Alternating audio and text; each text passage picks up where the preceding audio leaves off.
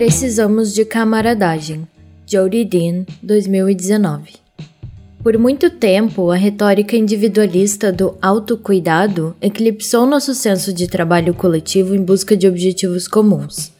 A camaradagem tem a ver com nossa responsabilidade uns pelos outros e nos torna melhores e mais fortes do que jamais poderíamos ser sozinhos. Constantemente nos dizem que nossos problemas podem ser resolvidos com imaginação, grandes ideias e criatividade. Parece que novas ideias criativas não apenas resolverão a crise climática, mas também eliminarão desigualdades extremas e até triunfarão sobre o ódio racial. Estranhamente, esse apelo para pensar grande e ser imaginativo une todo mundo, desde as grandes empresas de tecnologia, ativistas socialistas, passando por políticos ordinários e adeptos do comunismo de luxo totalmente automatizado. Essa aparente unidade nos impede de ver quão graves são os conflitos subjacentes em torno do capitalismo, das fronteiras, migração e recursos. Divisões escapam à visão, ocultadas pela fantasia de que poderia haver alguma ideia grande o suficiente,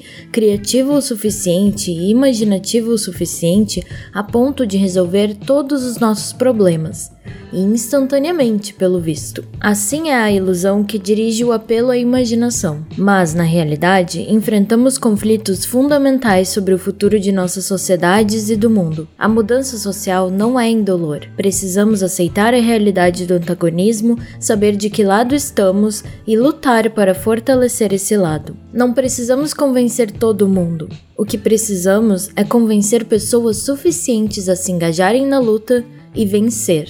Grandes ideias não são nada sem quadros militantes para lutar por elas. No entanto, grande parte da esquerda contemporânea não conseguiu desenvolver e sustentar uma base de lutadores fortes, comprometidos e organizados.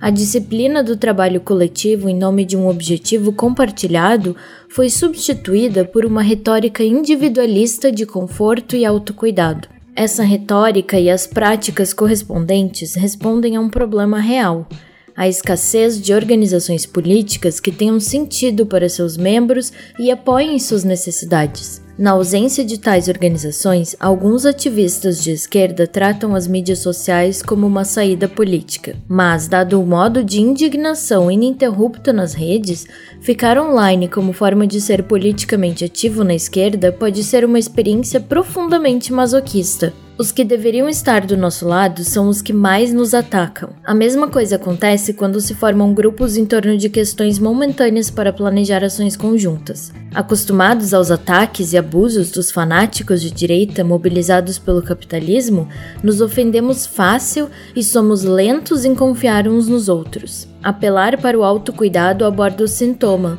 mas não a causa de nossa incapacidade política, pois ignora o que realmente está faltando uma relação política construída com base na solidariedade. A história das organizações socialistas e comunistas nos dá uma figura que encarna essa relação, o camarada como um modo de endereçar pertencimento e destinatário de expectativas, o camarada designa a relação entre aqueles que estão do mesmo lado de uma luta política. Indo além da ideia de política como uma mera questão de convicção individual, o camarada aponta para as expectativas de solidariedade necessárias para construir uma capacidade política compartilhada. Por causa das expectativas de nossos camaradas, comparecemos às reuniões que de outra forma perderíamos, realizamos trabalhos políticos que poderíamos procrastinar e tentamos cumprir nossas responsabilidades uns com os outros. Experimentamos a alegria da luta comprometida, de aprender pela prática.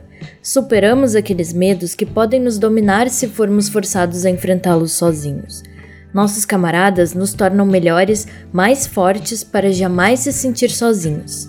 Ódio racial em julgamento. Tomemos um exemplo da história do Partido Comunista dos Estados Unidos, um júri interno realizado no Harlem em 1931. O partido levou August Jokinen, um trabalhador finlandês, a julgamento por preconceito racial, por defender a superioridade branca e avançar pontos de vista prejudiciais à classe trabalhadora. Cerca de 1.500 trabalhadores negros e brancos participaram do julgamento do partido realizado no Harlem Casino um dos maiores auditórios da região. Clarence Hathaway, o editor branco do jornal Daily Worker, apresentou o caso de acusação. Richard B. Moore, um dos oradores negros mais respeitados do partido, liderou a defesa de O'Kinin. Um júri de 14 trabalhadores, 7 pretos e 7 brancos, proferiu o veredito. Yokinen era um dos três membros brancos do partido que estavam trabalhando na bilheteria do baile de dança do Clube Finlandês dos Trabalhadores do Harlem. Vários trabalhadores negros chegaram para o baile e só foram admitidos com relutância. Tendo conseguido entrar,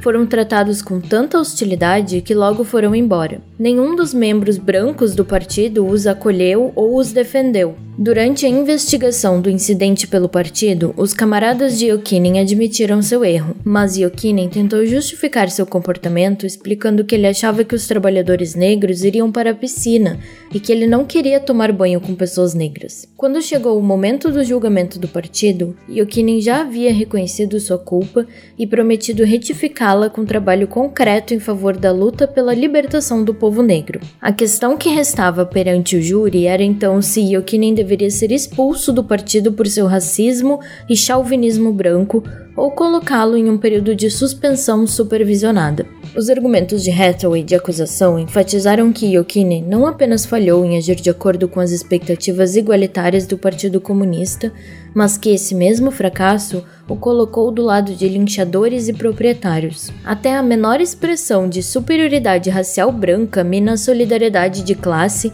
e fortalece a burguesia. Quando Yokinen falhou em manter o compromisso do partido com a igualdade racial, ele deu aos trabalhadores negros boas razões para não esperar nada além de traição do partido e de qualquer trabalhador branco. Hathaway lembrou ao júri que, como a luta pelos direitos iguais dos negros era indispensável à luta proletária, o Partido Comunista tinha que provar com ações que estava comprometido em eliminar todos os vestígios de chauvinismo branco. Expulsar Yokinen demonstraria esse compromisso, mas Hathaway também ofereceu a Yokinen um caminho de volta ao partido. Se Yokinen lutasse ativamente contra a supremacia branca, vendendo o jornal negro Liberator e relatando seu julgamento no Clube dos Trabalhadores Finlandeses, ele então poderia solicitar readmissão ao partido. A defesa de Moore procurou mudar o foco para o inimigo real, a classe capitalista. Argumentou que foram os proprietários e a burguesia os que espalharam o veneno do ódio racial,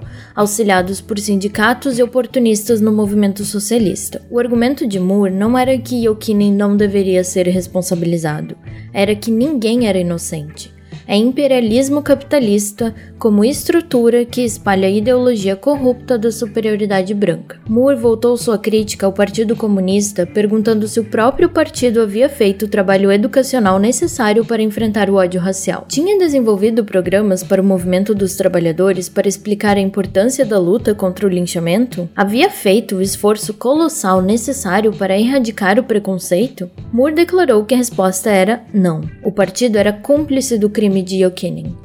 Moore concluiu assim que a autocrítica, não a expulsão, era o melhor caminho. A autocrítica permitiria ao partido provar seu compromisso por meio de suas ações. Um benefício adicional, argumentou Moore, era que a autocrítica salvaria Yokinin para a luta, um fator crucial quando cada trabalhador precisa estar envolvido no esforço de derrubar o sistema. Em seu resumo, Moore lembrou ao júri a seriedade de uma expulsão do Partido Comunista. Disse ele: Prefiro que minha cabeça seja arrancada do corpo por capitalistas linchadores do que ser expulso da Internacional Comunista. Ele quis dizer que ser separado do partido, separado dos camaradas e privado de sua camaradagem é um destino pior que a morte. É o tipo de morte social em que um trabalhador se torna um forasteiro de seu próprio movimento, tão ruim quanto os próprios capitalistas. Moore concluiu que Yokinen deveria ser condenado, mas mais importante é condenar o capitalismo pela miséria, preconceito, terror e linchamento que gera.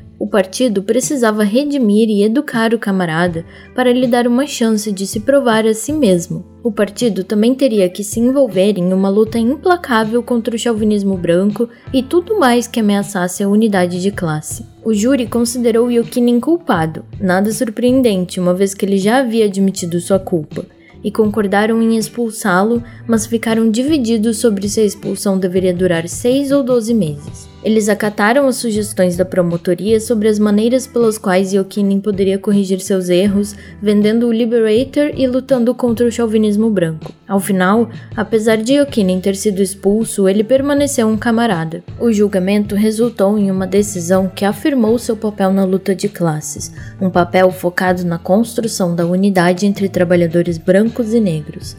O partido não o limou e forneceu-lhe um caminho de volta. No dia seguinte ao julgamento, Yokinin foi preso e retido para deportação. A IDL, Defensoria Internacional do Trabalho, ligada à Internacional Comunista, o defendeu durante suas audiências de deportação. Do mesmo lado, o julgamento de Yokinin ensina uma série de lições que os socialistas contemporâneos fariam bem em reaprender. Lições sobre camaradagem. O primeiro conjunto de lições é sobre estar do mesmo lado, a acusação e a defesa compartilhavam os mesmos princípios e objetivos: a unidade da classe trabalhadora, a abolição da supremacia branca, a necessidade de igualdade racial na vida cotidiana, a revolução proletária. Princípios comuns permitiram discernir e nomear o inimigo comum. Capitalistas e proprietários defendendo a supremacia branca e a lei do linchamento. Qualquer um que aceitasse esses princípios era um camarada mesmo quando errava. O fato de serem camaradas significava que eram valiosos para a luta. Eles só precisavam ser ensinados, treinados. A revolução precisa de tantos recrutas quanto possível. O segundo conjunto de lições segue o valor da autocrítica coletiva. Se um de nossos camaradas errar, nós compartilhamos a responsabilidade por isso. O que poderíamos ter feito para evitar o erro? Que tipo de instrução ou orientação poderíamos ter fornecido? Estamos todos imersos na ideologia racista do capitalismo o tempo todo. Precisamos nos apoiar na luta contra isso. Devemos condenar ações que reforcem a supremacia branca e condenar ainda mais fortemente o sistema que a reproduz. Finalmente, o terceiro conjunto de lições envolve o caminho de volta. Em contraste com o identitarismo tóxico que Mark Fisher apelidou de Castelo dos Vampiros e a cultura perniciosa de cancelamento que circula entre os esquerdistas das mídias sociais, no caso Yokinen, o Partido Comunista buscava unidade buscou práticas que construíssem essa unidade e não práticas que a desfizessem. Mesmo alguém expulso do partido não estava completamente condenado. De fato, quando teve que enfrentar o poder agressivo do Estado imperialista, o partido assumiu a frente em sua defesa. Yokinen ainda estava do mesmo lado que os comunistas, ainda era um camarada. Yokinen aceitou a decisão do partido sobre o trabalho que precisava realizar para combater a supremacia branca e construir a unidade da classe trabalhadora. O que estava em jogo não era o moralismo, a necessidade de um pedido de desculpas ou um julgamento individualista sobre sua atitude. O que importava era fazer o trabalho que a luta revolucionária exige. Disciplina. Para muitos na esquerda contemporânea, disciplina é uma palavra ruim. Não veem apenas a disciplina como uma ameaça à liberdade individual, mas são céticos em relação à participação política intensa de qualquer tipo. Enxergando a disciplina camarada apenas como restrição e não como uma decisão de desenvolver capacidade coletiva, substituem a concretude da luta política pela fantasia de que a política possa ser individual. Essa substituição ignora o fato de que a camaradagem é uma escolha voluntária, tanto para quem se une como para o partido. Também ignora a qualidade libertadora da disciplina, pois, quando temos camaradas, somos libertados da obrigação de ser, conhecer e fazer tudo por conta própria. Em vez disso, existe um coletivo maior com uma linha, programa e conjunto de tarefas e objetivos que nos reúne. Somos libertados do cinismo que posa de maturidade pelo otimismo prático que o trabalho fiel gera. A disciplina fornece o suporte que nos liberta para cometer erros, aprender e crescer. Quando erramos, e cada um de nós certamente errará, nossos camaradas estarão lá para nos levantar, sacudir a poeira e nos colocar no caminho acertado. Não estamos abandonados para caminhar a sós. Os esquerdistas não filiados e não organizados permanecem frequentemente fascinados pela ilusão de que as assim chamadas pessoas comuns irão criar espontaneamente novas formas de vida que conduzirão a um futuro glorioso. Essa ilusão falha em reconhecer as privações e carências debilitantes que 40 anos de neoliberalismo infligiram à massa da população. Se fosse verdade que austeridade, dívida, colapso de infraestruturas institucionais e fuga de capitais poderiam permitir o surgimento espontâneo de formas igualitárias de vida, não veríamos as enormes desigualdades econômicas, a intensificação da violência racializada, o declínio da expectativa de vida e a morte lenta, a falta de água não potável, a militarização do policiamento e da vigilância, bairros urbanos e suburbanos desolados que hoje formam o cenário comum. Exaustão de recursos naturais também inclui a exaustão de recursos humanos. Muitas vezes as pessoas querem fazer algo, mas não sabem o que fazer ou como fazer. Elas podem estar isoladas em locais de trabalho não sindicalizados, sobrecarregados por vários empregos de horário flexível, cuidando de amigos e familiares. A organização disciplinada, a disciplina de camaradas comprometidos com a luta comum por um futuro igualitário e emancipatório, pode ajudar aqui. Às vezes, queremos e precisamos de alguém para nos orientar o que fazer, porque estamos cansados demais para descobrir sozinhos. Às vezes, quando nos é dada uma tarefa como camarada, sentimos que nossos pequenos esforços têm maior significado e propósito, talvez até um significado histórico mundial na luta milenar do povo contra a opressão. Às vezes, Apenas o fato de saber que temos camaradas que compartilham nossos compromissos, nossas alegrias e nossos esforços para aprender com as derrotas torna o trabalho político possível onde não era antes.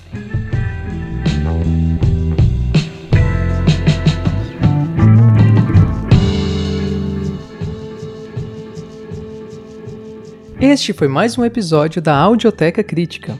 Caso você tenha gostado do nosso conteúdo, considere nos apoiar no Apoia-se www.apoia.se barra Muito obrigado pela sua audiência e até a próxima.